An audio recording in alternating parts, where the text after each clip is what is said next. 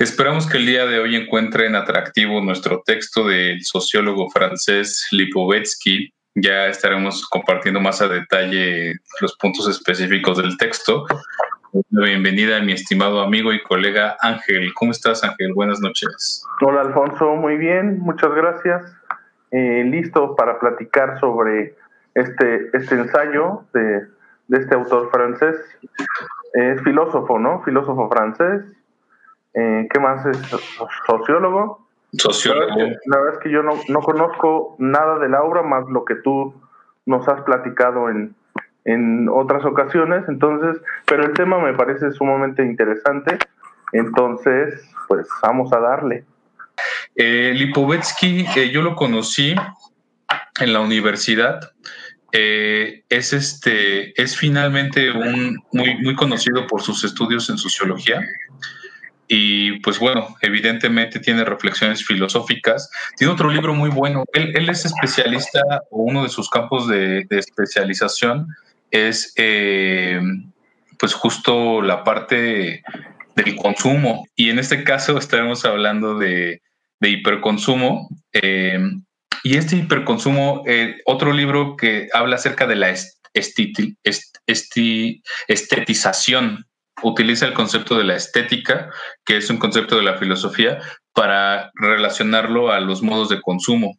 Entonces, eh, hay muchas ideas, muchas, muchas ideas en este libro, La felicidad paradójica, es el nombre de la obra, eh, lo cual es muy interesante y es una reflexión curiosa que nos puede llevar, en efecto, a hacer distinto tipo de cuestionamientos sobre qué nos genera felicidad. Entonces, quiero llevar la discusión por tres ejes esta noche, ¿no? La primera es la felicidad, la segunda es la historia de las eras del capitalismo y la última tiene que ver con el hiperconsumo emocional. Entonces, eh, comencemos con la felicidad. ¿Qué te genera felicidad, Ángel? Pues la verdad es que muchas cosas me, generan esta sensación de, felicidad o plenitud. Eh, estar con mi hija, eh, pasar tiempo con ella, estar con mi pareja, ¿no? Este, igual disfrutar el tiempo con ella, eh, hacer como las actividades que me gustan, eh, tener un trabajo que disfruto, como una serie de cosas de este tipo, este tipo de experiencias son las que a mí personalmente me dan esa sensación de como de satisfacción, plenitud, a la que yo llamo felicidad. Muy bien, creo que creo que es algo muy válido, ¿no? Eh, me parecen súper rescatables esos, esos momentos, lo veo así. Eh, querido escucha, nos puede compartir también qué, qué, momentos de felicidad tiene o si durante el día ha sido feliz. Yo creo que hace poco hice una reflexión con mis alumnos que me pareció muy interesante. Tenía que ver con, con la definición de la autopercepción. ¿no? Eh, bueno, antes de seguir, nos pone allí Alfonso con vida. Sí, eh, ahorita te bajo tantito. y este, Katie nos pone un café irlandés, estaría de maravilla. Sí, delicioso. En lo personal, no me gusta con crema batida. Sé que algunos le llegan a poner crema batida, pero yo lo prefiero sin crema batida. Y sabe delicioso. Si te lo tomas, ahí nos cuentas qué tal, Katie. Entonces, eh, la reflexión que yo hacía con mis alumnas en la semana era justamente que, me dijeran cómo se autopercibían. Y regularmente pasa algo muy curioso, así como lo estás mencionando, que, es cuando nos piden autodefinirnos, mm. ¿no? Te piden, oye, ¿cómo eres tú? ¿no? ¿Cómo te defines como persona? ¿Cómo te defines como ser humano? Eh, a veces recurrimos como a estos recursos que ya tenemos precargados.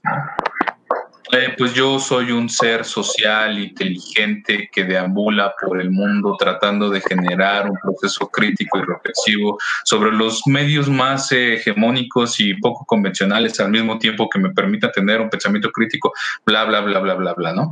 Lo cual es válido, evidentemente, eh, pero también hubo un momento en el que pocas veces reflexionamos de la variabilidad de ese estadio, justo porque el ser humano es dinámico se transforma, es cambiante.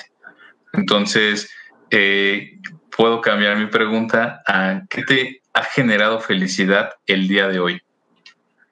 Pues mira, el día de hoy particularmente me fui a comer un cabrito que me llenó el alma y el estómago por completo. Entonces, eso me generó tremenda felicidad. Muy bien, ¿no? Dicen que, que es este uno de los placeres de la vida, comer. Evidentemente con, concuerdo con esa, con esa premisa. Eh, creo que es muy, muy, muy válido. Entonces, fíjate entonces cómo la, la respuesta cambia en torno a una situación dinámica, ¿no? Sí.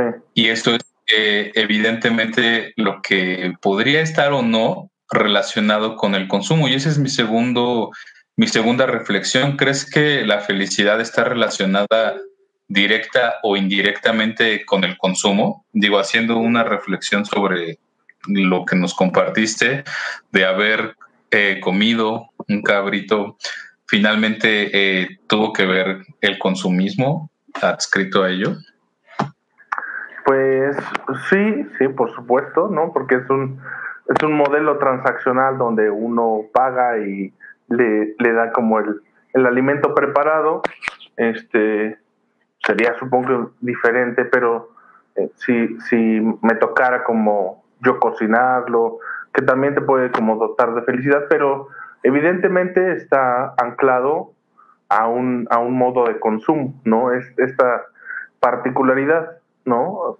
Este escenario específico, pues sí, está completamente vinculado a, al consumo de un servicio eh, específico, pensando como en este tema de restaurante, te da, tú le pagas y ya, ¿no?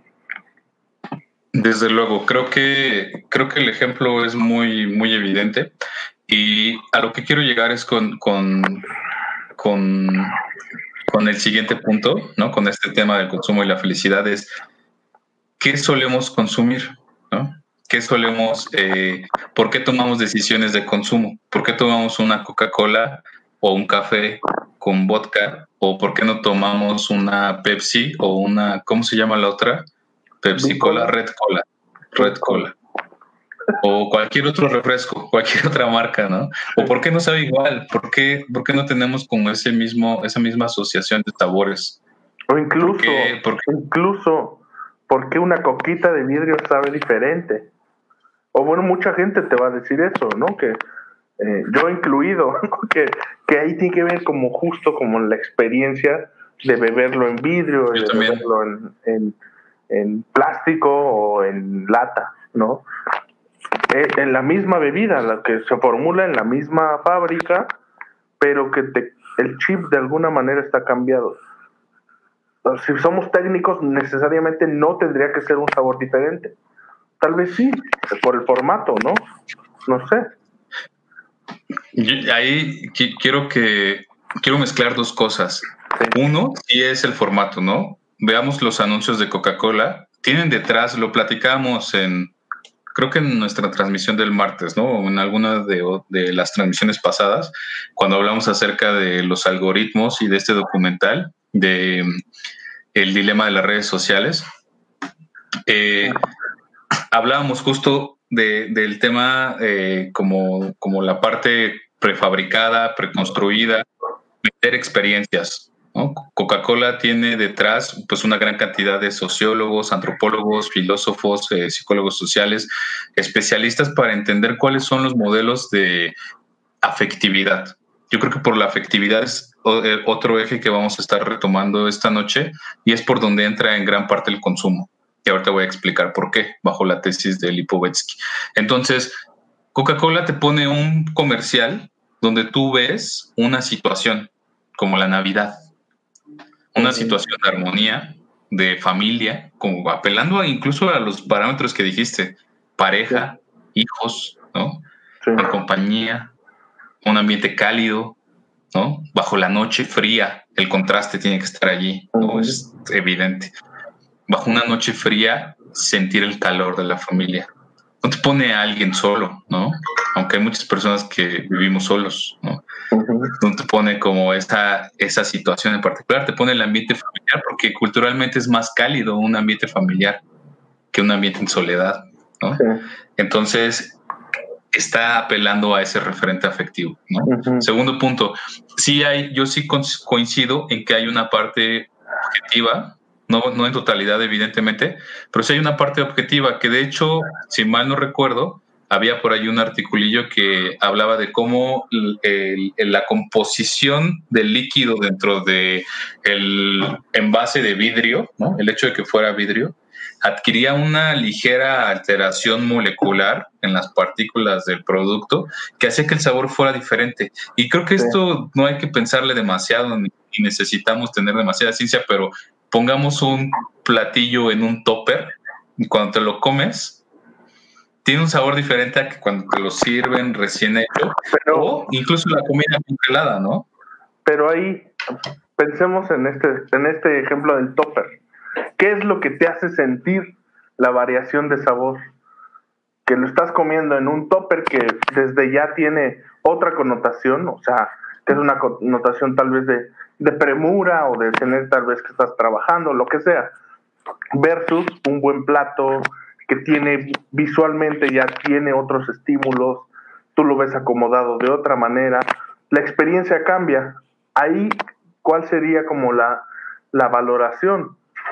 realmente está cambiando el sabor, realmente es distinto por ser el plástico, por estar emplatado, o tiene que ver más con la percepción que te genera, eh, pues justo la experiencia de comerlo en un topper o en un plato de vidrio o emplatado de cierta manera. Eh, las dos cosas, pero no en mismas proporciones. Ok. Afecta, afecta más la segunda la experiencia. Sí. ¿Por qué? Porque es una puesta en escena. Claro. Ajá. O sea, el hecho de que pueda haber una alteración, ¿no? Como que está, estuvo en el topper guardado horas, ¿no? Y, y está medio frío, tibio, está la alteración, ¿no? Pero si tienes hambre, te importa poco, lo disfrutas, ¿no? Sí. En sentido objetivo. Pero, o sea, hay una alteración que no es tan significativa como la puesta en escena. Y además esa puesta en escena no es deliberada. No es que yo diga, ok, va a ser aquí en mi, en mi cuarto, en mi mesa, en mi casa, y yo la voy a preparar. Tiene que ver con una prefabricación de momentos, ¿no? Eh, viajar a un lugar, en un restaurante de prestigio, eh, con una persona especial, bajo la luz de la luna y las estrellas, a la orilla del mar y comer una cena deliciosa y que además es costosa, ¿no? Por decir Entonces, eh, todos esos elementos van sumando. No es que uno dependa del otro, pero es la puesta en escena, es el performance. Es eh, el escenario. Y creo que eso sí influye en mayor peso que lo otro. Ambas influyen, pero en distintas proporciones. Esa es la premisa. Y justo, justo esto me lleva a mi segundo punto, que tiene que ver con el desglose que hace Lipovetsky en la felicidad paradójica, porque si hay, hay un referente que nos dice cómo ser felices, también nos dice cómo, cómo consumir la felicidad, ¿no? Y de aquí vienen frases eh, pues muy cotidianas, ¿no? De sí, prefiero, el dinero no compra la felicidad, ¿no? O sea, la romantización, por ejemplo, de la pobreza, o eh, prefiero estar solo y llorar en mi, en mi Mercedes, ¿no? Que, no sé, estar en mala compañía, ¿no? Entonces, como ese tipo de, cosas, al final eh, hay una sustitución afectiva. Creo que eso es importante que lo mencionemos. Primera fase del capitalismo. Lipovetsky desglosa el capitalismo en tres fases la primera tiene que ver con un capitalismo producción, superproducción. Entonces, es este capitalismo de, masas, ¿no? Eh, digamos que hubo un tiempo en la historia donde para hacer una silla la tenía que hacer un artesano, un carpintero, que pasaba un buen tiempo, unas buenas horas, eh, haciendo el diseño de la silla, martillando, pegando, uniendo elementos y tenía la silla. Entonces no cualquiera podía tener una silla. Posteriormente, con la, con la industrialización, la revolución industrial, por ahí de 1711, en siglo, siglo XVIII más o menos, siglo XVII, tengo que revisar mis libros de historia, pero con toda la revolución industrial tiene que ver eh, con la producción en masa. El hecho de que pudiera crearse una silla ya no, ya no tardara horas, sino que en un día podían crear miles o cientos de miles de sillas o de productos, eso volvía más accesible el, producto a la población en general. Entonces, eh, algo que requería estatus, como decir, no cualquiera tenía una silla porque era un trabajo artesanal, manual, eh, pues ahora justo tenerla eh, podía ser más accesible y digamos que ya estaba mucho más al alcance de cualquier persona, ¿no? Ese es el capitalismo de producción. ¿no? Creo que la idea se entiende, ¿no? Hablamos de todo este movimiento de la revolución industrial, de la rebelión contra las máquinas, del ludismo, y luego surge este, el socialismo utópico y luego el socialismo científico, ¿no? Con, con los modos de producción y la generación económica, la teoría de Carlos Marx, ¿no? Eh, ese es un punto importante, ¿no? Eh, el capitalismo de producción. Segunda fase eh, que no queda desglosada tiene que ver con el, Hay otro libro de Lipovetsky junto con un coautor que se llama Rhodes y no me acuerdo el nombre. se llama El lujo eterno. Lujo eterno. Entonces, en este otro libro hace un análisis de los productos que son así de, para clases sociales súper, súper elevadas, ¿no? Eh, sabemos que hay lugares donde pues, la comida nos puede salir en 60 pesos, ¿no? De pronto estás dispuesto a pagar o gastar más, ¿no? Porque te das un lujo, un gustito, te consientes. Todo, estos son discursos también eh, del consumo, eh, hiperconsumo, ¿no? Consentirse. Eh, te consientes y pagas una cena, ¿qué te gusta? ¿De hasta mil pesos? ¿Dos mil pesos? ¿Tres mil pesos? Pero imagínate que hay, hay productos, y hace poco lo vi en la semana, las hamburguesas que están bañadas en, en oro comestible.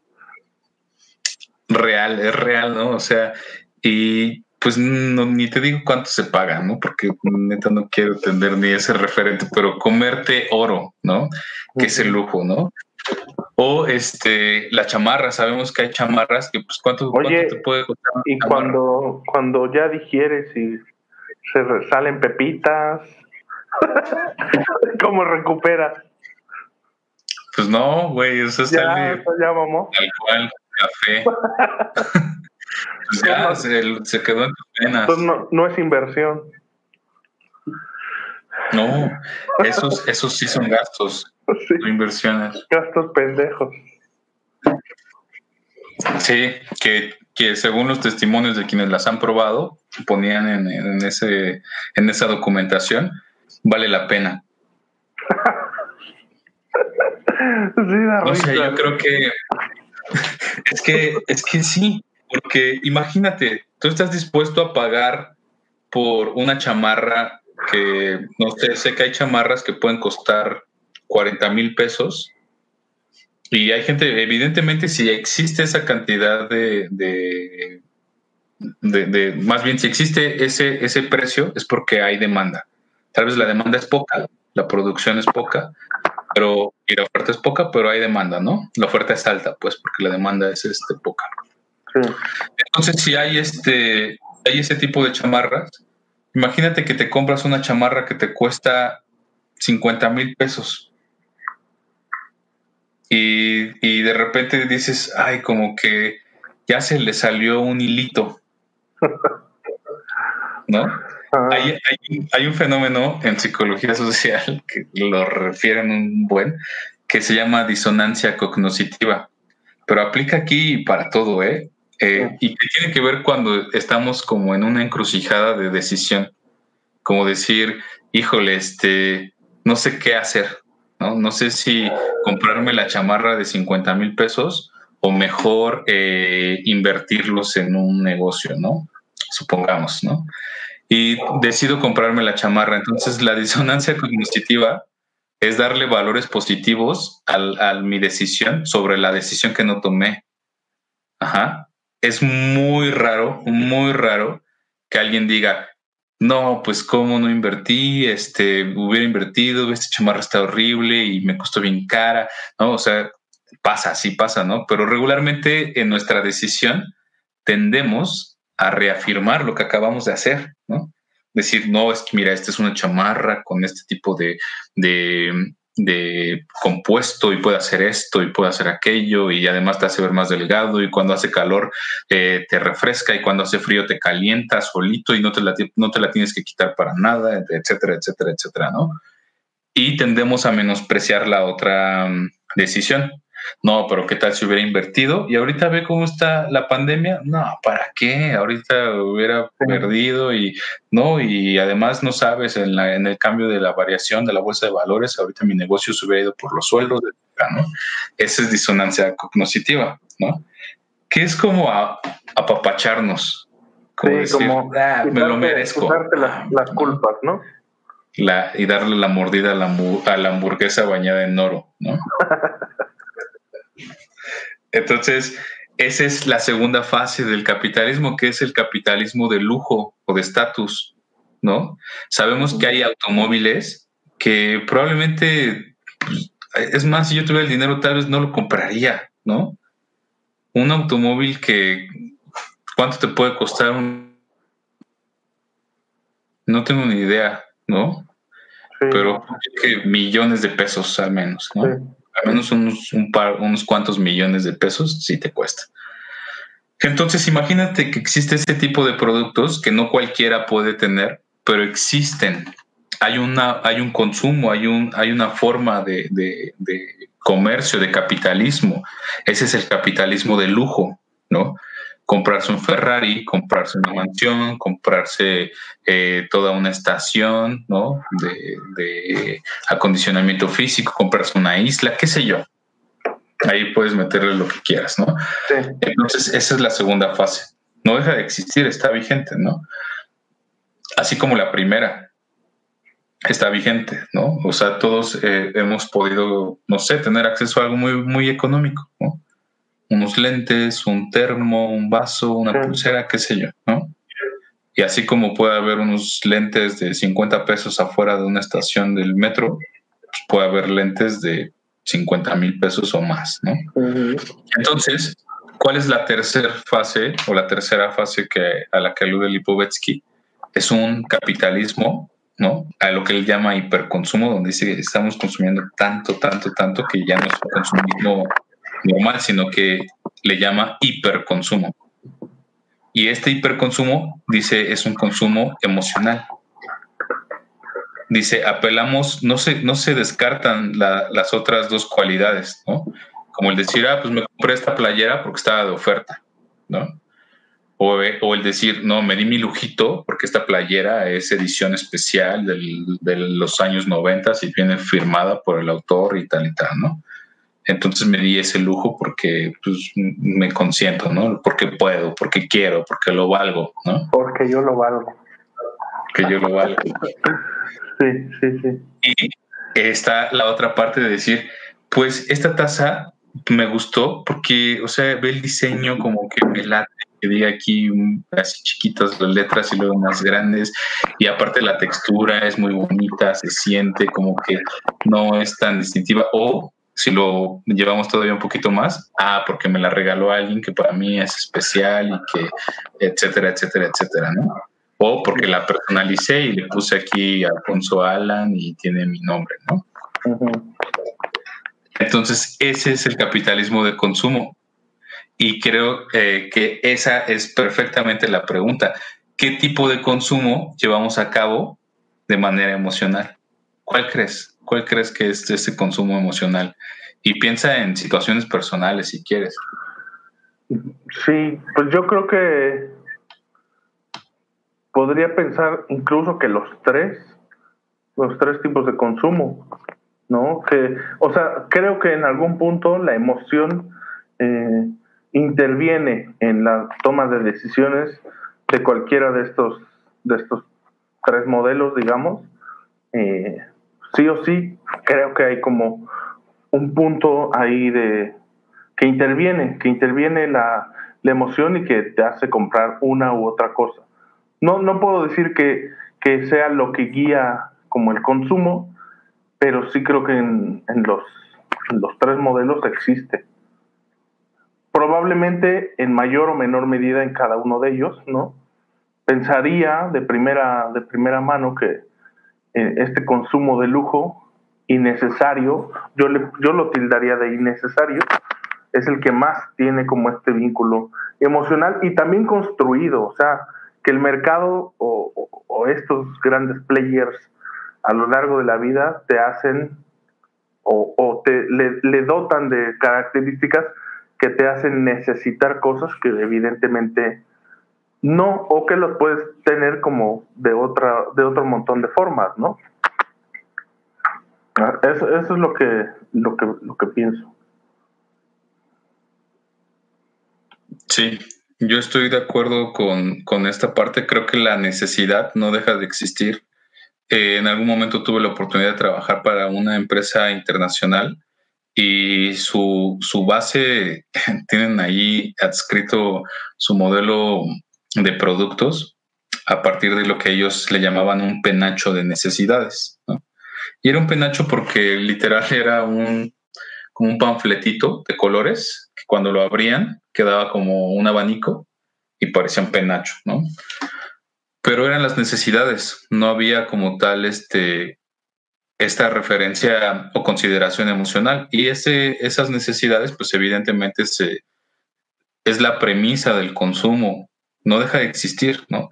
Si yo necesito, este, no lo sé, zapatos o tenis para poder caminar y trasladarme, pues consumo eso. El asunto o la, la, cuestión es que no consumo o no compro cualquier tipo de tenis o usted, querido escucha, no compra cualquier, cualquier tipo de calzado, cualquier tipo de tenis. No porque sea de lujo, no porque sea económico, eh, sino simplemente porque elige el que le parezca más bonito, más atractivo, el que le haga sentir a gusto. Incluso eh, a veces digo a gusto, entre comillas, también porque luego en los adolescentes recuerdo que, nos pasaba que los tenis de moda, que en, mi, en mis tiempos fueron los Total 90, allí si alguien de la generación nos escucha, los Total 90 a mí no me quedaban porque tengo pies un poquito anchos, entonces estaban hechos como para chavitos así bien flaquitos y mi pie quedaba así apretado, apretado, pero yo los usaba porque era la moda y era como de, no, ya tiene los total 90, ¿no? Y a pesar de que estuviera incómodo, creo que sí, hay muchas cosas, muchas cosas en las que la gente está incómoda y aún así lo consume, sobre todo en los adolescentes, pero no, no descarto en gran medida también en muchísimos adultos. Sí, sí, la verdad es que es, es un fenómeno, pues, ¿Qué, tanto, yo aquí te preguntaría, qué tanto crees que es pues generado por, por estos medios de consumo, por la mercadotecnia, por las marcas? ¿Qué tanta de esta pues necesidad o justo de este tipo de, eh, de hiperconsumo es creado por estas mismas marcas?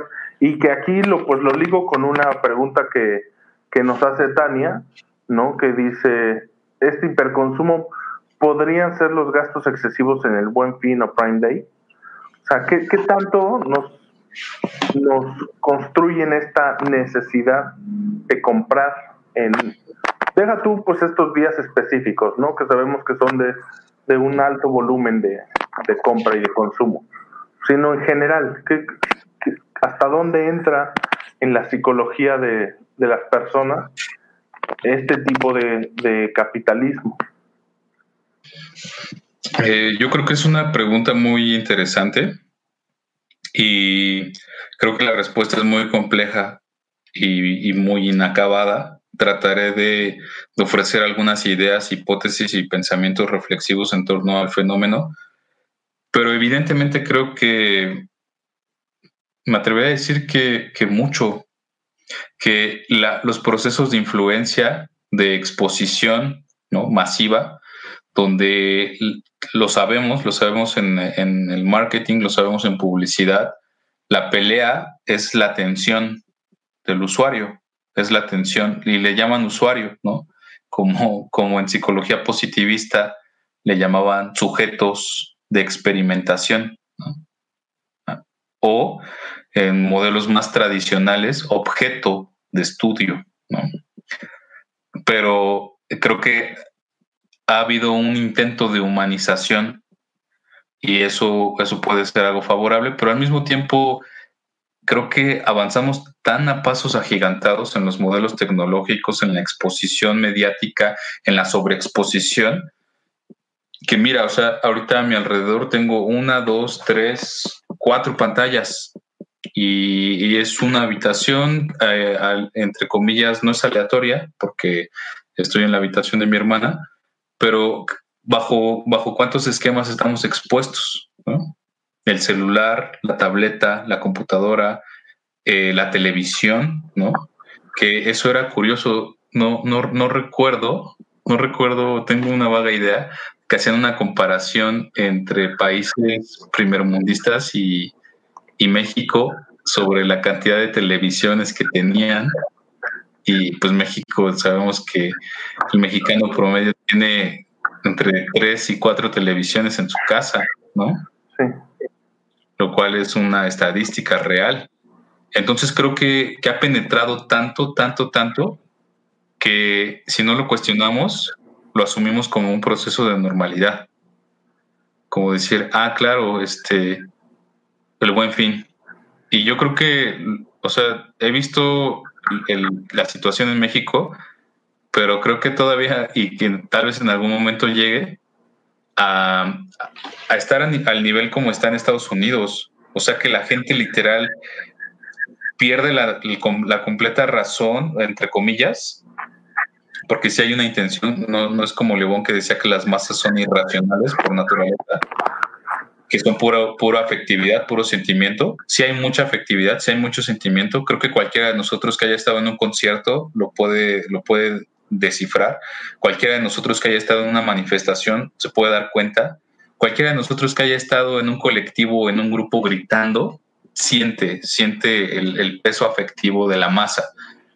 Entonces imagínate en estas, estas tiendas donde la gente se arrebata los productos, entra y rompe las puertas para aprovechar las ofertas de cosas que no necesita, ¿no? Y para tratar, y esto es lo más interesante, como dice eh, George Simmel, un semiólogo, que nosotros nos vestimos o nos arreglamos no para nosotros mismos, sino para el otro. ¿No? Y, es real porque, porque estamos adscritos a este modelo eh, contemporáneo occidentalizado donde la imagen y la apariencia tienen un peso importantísimo, donde en el discurso, y lo hemos hablado cuando platicamos de racismo, en el discurso decimos, no, es que es importante la igualdad de género, de equidad, de raza, etcétera, etcétera, que ya ni se utiliza ese concepto de raza, pero decimos racismo o decimos discriminación racial. Eh, entonces, decimos eso, pero, pero la gente se compra sus cremas aclarantes o está utilizando los filtros de Instagram o de Snapchat o de TikTok, no, no sé si tenga filtros TikTok, pero no sé, o sea, los, estos procesos de edición, de cortar, decir quiero que me vean así, de esta forma y que me reconozcan y entonces tener exposición y que digan, ah, qué chido, qué talentoso, qué guapo, qué bonito, qué etcétera, etcétera, etcétera pues al final creo que el consumo a veces, si no lo cuestionamos, no, yo no creo que mal consumir, pero creo que podemos consumir de manera inteligente.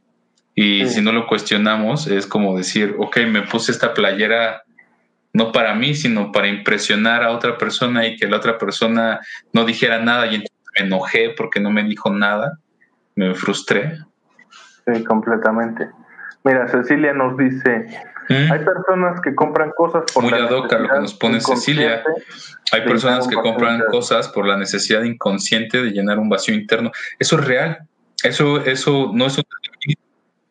Evidentemente esto es así, ¿no? O sea, finalmente cuando no nos damos cuenta de nuestras carencias, de nuestros propios, de nuestros propios, de nuestros propios sesgos, este, pues solemos tapar esos, esos vacíos, esos huecos, esa ausencia con cosas, con productos.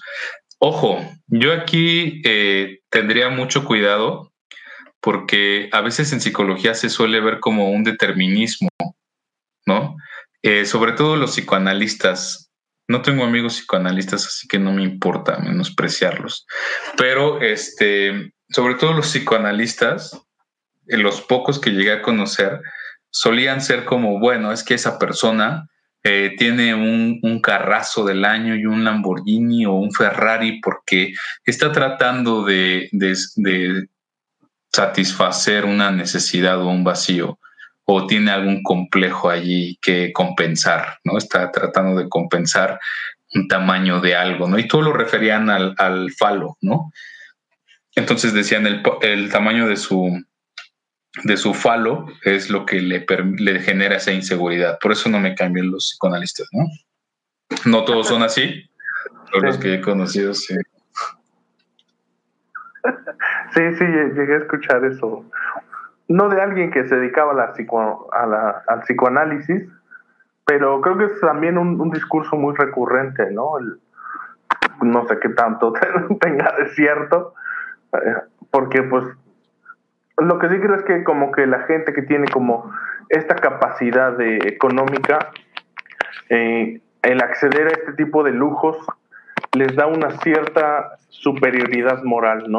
Adquirida a través de, de este consumismo, ¿no? Como, como justo lo que te enseñan, y particularmente creo que en la sociedad mexicana se, se replica mucho esta idea de que eh, el tener eh, le da valor a la persona, ¿no? Entonces, es algo que está replicado, pues, en, los medios de comunicación, históricamente, en películas, en, al ser justo una sociedad llena de desigualdad, de racismo, de clasismo, pues es, es un mensaje y una narrativa que se replica muchísimo, ¿no? Que hasta ahora, o hasta estos, eh, estas alturas del, del siglo y de, y de la vida, es que se empieza a cuestionar este tipo de, de modelos que han estado ahí desde hace muchísimo tiempo, ¿no? Pero, pero sin duda creo que pues parte un poco de justo de esta construcción que se ha hecho por siglos, ¿no? No, no. Entonces se complementa muy bien con todo este concepto que, que habla Lipovetsky en este, en este ensayo que, que estamos comentando el día de hoy. Sí, por supuesto. Y pienso que hablar, por ejemplo, de la felicidad paradójica sería, sería, sería inacabado y pretencioso decir exactamente a qué se refiere con la felicidad paradójica, pero al mismo tiempo hay una gran, gran pista que pienso que tiene que ver con este ciclo interminable de querer alcanzar algo y entonces en cuanto llegas a ese algo, te das cuenta que, que como no es un vacío que se terminó de llenar profundamente, se quiere satisfacer con otra cosa y luego con otra cosa y luego con otra cosa. Y entonces esa búsqueda de la felicidad en realidad lo que nos tiene es encadenados, lo que nos tiene es ensimismados, lo que nos tiene es colapsados. Y por eso creo que es paradójica. Por eso el comentario que ponía allí Paz Sarabia que justo cuando comes en un ambiente agradable, un lugar limpio y bien presentado, realmente, pues bueno, a mí no me importan los lujos, como muy a gusto. Creo que uno empieza a detectar y, lo, vimos cuando platicamos eh, de la forma de los miércoles, ¿eh? Vemos cosas que pasan desapercibidas como los miércoles y le damos mayor prestigio a ciertos días como los viernes por la noche o los fines de semana o todo o los lunes que todo el mundo odia, ¿no? Al final le dan un, significado, pero hay días que pasan inadvertidos como los miércoles y creo que eh, en este comentario de paz eh, ambientes que se vuelven agradables o detalles simples como la limpieza o la presentación que no puede ser más que simplemente ordenada o la simpleza que a uno mismo le parezca atractiva, es lo que quizá de pronto vuelve al momento interesante, ¿no? Ahorita que estábamos hablando del sabor, quiero, quiero comentar lo siguiente. Eh, soy partidario, evidentemente, del constructivismo y de la construcción social de la realidad. Eh, ahí están los textos de Berger y Luckman al respecto, y de la fenomenología, evidentemente pero también creo que hay ciertos límites, ¿no? Y esos límites tienen que ver con cierta objetividad, ¿no? No, no hay, hay cosas que evidentemente pues no podemos decir, esto es una construcción social, ¿no? Si alguien tiene una enfermedad eh, orgánica, no podemos decir tal cual es una construcción social, ¿no? se la está inventando, la está creando, la está construyendo. Hay, hay temas debatibles allí, ¿no? Y eh, la objetividad del objeto es lo que nos dice Ian Hacking. ¿Qué significa esta objetividad del objeto?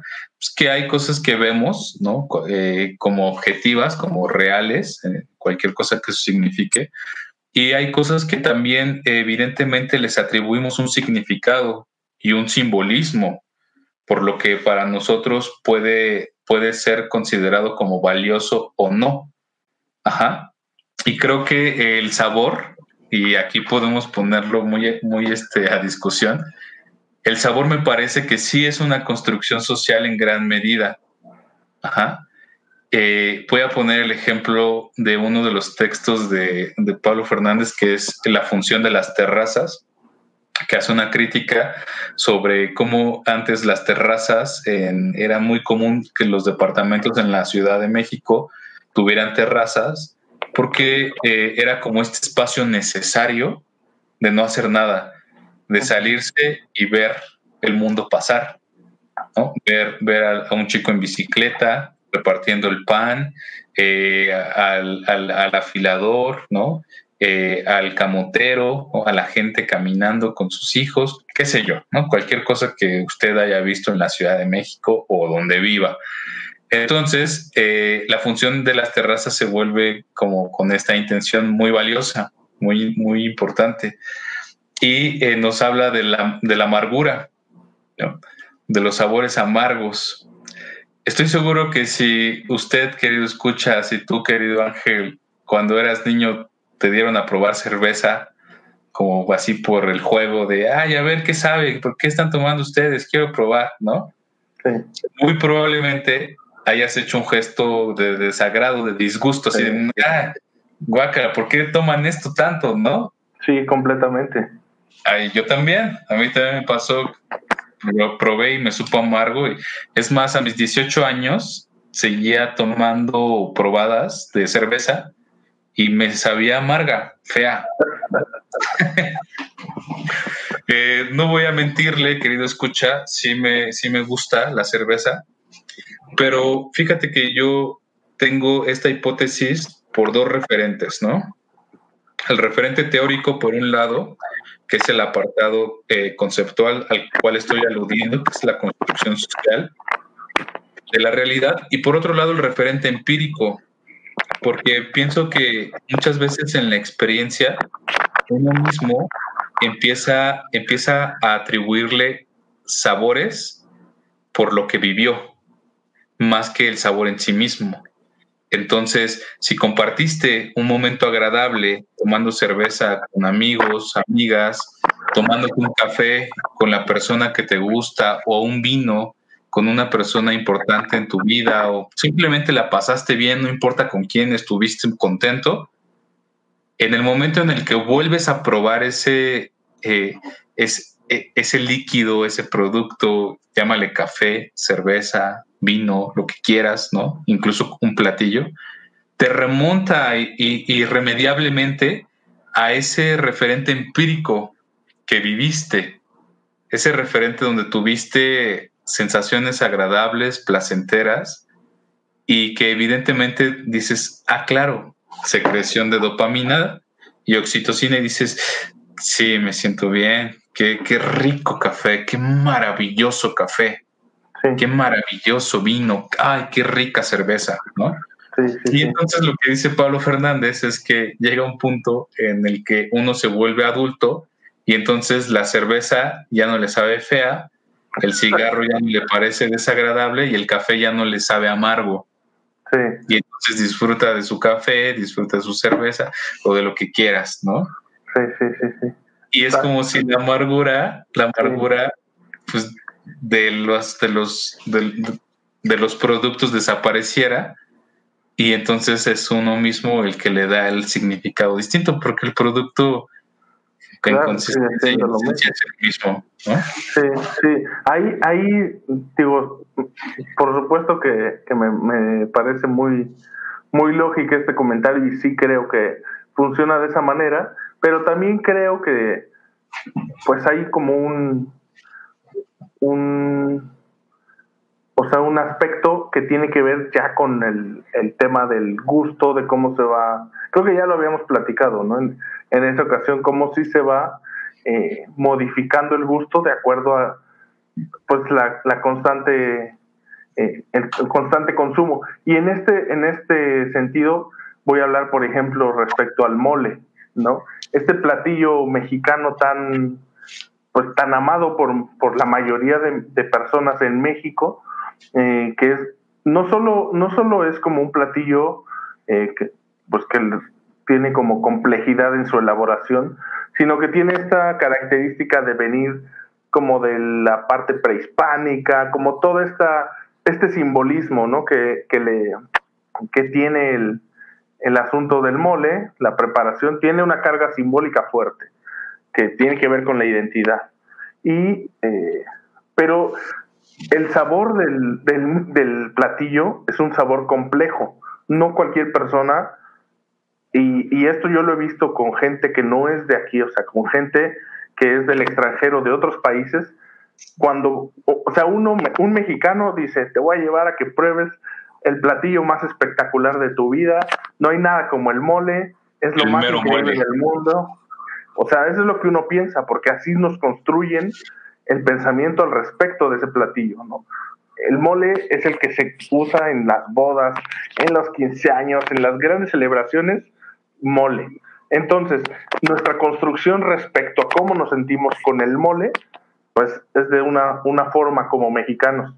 Cuando tú llevas a un extranjero del país que sea a comer mole, lo primero que van a hacer es probarlo y hacer una cara así como de buscarle como con qué compararlo, porque evidentemente no hay platillos así en ninguna parte del mundo. Es un sabor complejo que solo con la degustación constante le vas encontrando las diferentes notas, que si de semillas, que si del picante, que si del chocolate, todo este tipo de cosas que traen, ¿no? Entonces, pero no es un platillo que podríamos decir delicioso por naturaleza, es un sabor construido a base justo de experiencias, del simbolismo que tiene y de pues lo que nos van enseñando que significa el mole, ¿no?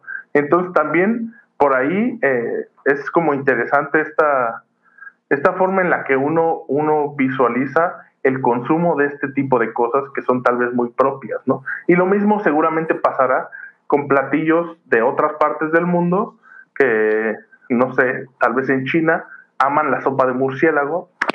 Una sopa de murciélago espectacular. te, va a gustar tanto que va a detener el mundo y, no sabemos, ¿no? Es algo muy particular que, pues, que tiene que ver con esta construcción de, las cosas, ¿no?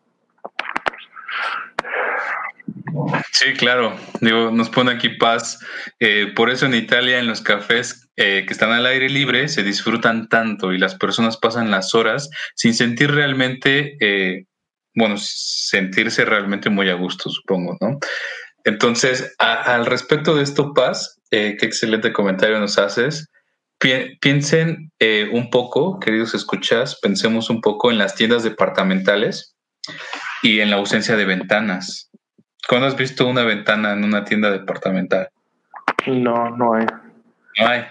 Y la luz ambiente no cambia. Entonces, ¿qué es lo que pretenden? Simular esta, esta acción que, entre comillas, parece natural, que es como la pérdida de la noción del tiempo, para que tú pases allí la mayor cantidad de tiempo posible sin decir, ah, caray, ya oscureció, ya es de noche, ya me tengo que ir. Entonces, eso, ese tipo de, de, cosillas, la manera en cómo está estructurada un supermercado no es deliberada. ¿eh? La próxima vez que vayan al supermercado, piensen un poco acuérdense de, lo escucharon en la Academia Digital, de cómo están ubicados los productos. Regularmente los productos de primera necesidad, comida, artículos para la limpieza, el baño, etcétera, están más al fondo que cualquier otro artículo al principio, ¿no? Sí, completamente. Se ponen incluso las digo, incluso, o sea, en los, en los supermercados eh, he sabido que la parte, o sea, tienen prioridad ciertas marcas por aparecer en los estantes a la altura de la vista, ¿no? Los, los que están más abajo tal vez no pagan una comisión, no sé, pero toda esa, esa elección de, elementos, por supuesto que tienen que ver e influyen completamente no solo en el comportamiento de la persona que está comprando, sino en cómo percibimos los objetos alrededor, ¿no? Completamente. Dos, dos puntos sobre esto. Eh, por ejemplo, en Oxo, uno, uno, de los hallazgos, bueno, una, una, acción interesante y un hallazgo, ¿no? La acción es que eh, regularmente, ¿qué, está debajo de, de las, del, del, mostrador ya cuando te van a cobrar? ¿Qué, qué es lo que ves debajo de, en esos stands? como chicles, chocolates, dulces, ¿Por qué crees que hay dulces? Porque, bueno, yo ahí tengo como una, una teoría, ¿no? Que tiene que ver con, con el rendimiento. Creo que ese, ese tipo de, de productos son los que generan un rendimiento alto en cuanto a ventas. Eh, pareciera que no, pero por estar ahí como a la facilidad, como a la compra, no sé. Esa es como mi teoría. ¿De quién están? ¿Eh? De los niños. Claro, por eso, justo por eso. Y por eso están en ese, a esa altura. Y, pues, eso es tal cual porque lo pusieron y tengo la información directa del gerente comercial de, de Oxxo, ¿no? Eh, fue por eso, porque están a la altura de los niños y antes de pagar el niño se les fácil que se le antoje algo y digan, ah, claro, este, quiero, quiero, quiero consumir esto, ¿no? Sí. Entonces, ese tipo de... Ajá. Sí, ahorita me estoy acordando de, hay un libro que se llama Notch, donde, regresando un poco a nuestra plática anterior del martes, que hablábamos como de esta manipulación del comportamiento, que eh, hay también muchos experimentos sociales respecto a cosas de este tipo. Entonces, en este libro nos ejemplifican con, digamos, no sé si llamarle manipulación o... Pero la idea era que en una escuela de Estados Unidos querían mejorar, digamos, la elección por parte de los niños de, de, la comida que tienen disponible, ¿no? Sabes que ahí pues les dan como su hora de lunch y les facilitan los alimentos. Entonces, lo que hicieron fue justo eso, cambiar los productos, digamos, industrializados, los pasaron hasta abajo de los estantes y en las partes superiores que estaban más a la, a la altura de la vista o de la mano, eh, empezaron a poner pues ensaladas, frutas, como los alimentos, digamos, que querían promover. Entonces, eso fue haciendo un cambio de comportamiento dentro de esta escuela para que no eligieran los productos como etiquetados como malos, ¿no? Entonces, y fueron, fue como más natural para no agacharse o porque simplemente los tenían a la vista. El chiste es que cambió completamente el comportamiento que tenían y los niños empezaron a consumir ensaladas y frutas, que era lo que, lo que querían, ¿no? Sí, completamente. Creo que ese tipo de referencias parecen acciones muy, muy secundarias, pero se vuelven muy significativas muy simbólicas. Eh, otro, otro hallazgo, por ejemplo, eh, pues justo tenía que ver con que los niños también lo primero que veían o la asociación que, que, generaban al ver este, por ejemplo, en este caso, pensar en un oxo, era que como lo, lo, que tenían a la vista no solo eran los dulces, sino lo que está más arriba, atrás del cajero del oxo, que eran estas imágenes de la rata, de las disfunciones, de todas las consecuencias que te trae el tabaco. Entonces lo asociaban mucho con estas imágenes que son impactantes, ¿no? Por ejemplo, ese tipo de asociaciones o de improntas, vamos a llamarle en el término psicológico, que genera en, las personas, ¿no? Sí, sí, sí. Pues súper, súper interesante, la verdad, cómo, cómo se ha construido justo esta, esta sociedad de, del hiperconsumo, ¿no? Que, pues realmente es, es un tema, como dices, sí a, pensar, a cuestionarse. Yo creo que es muy importante hacer eso, ¿no? Como siempre, como siempre decimos, pasar a un ejercicio de reflexión ante absolutamente cualquier tipo de, conducta que tengamos, eh, ya sea que te caches o no, entiendo que de repente haya impulsividad y todo esto, pero la reflexión que, que exista, pues siempre es importante que se, que se llegue a ella. Sí, completamente. Y pues bueno, aquí la recomendación de esta noche, eh, querido escucha, creo que el, el, libro es muy, muy completo, es un análisis amplio y le podría parecer sumamente interesante, sin necesidad de estar adscrito a, a la materia. Eh, si usted es consumidor como lo somos, creo que todos, eh, creo que puede ser muy atractivo. La felicidad paradójica de Gil Lipovetsky.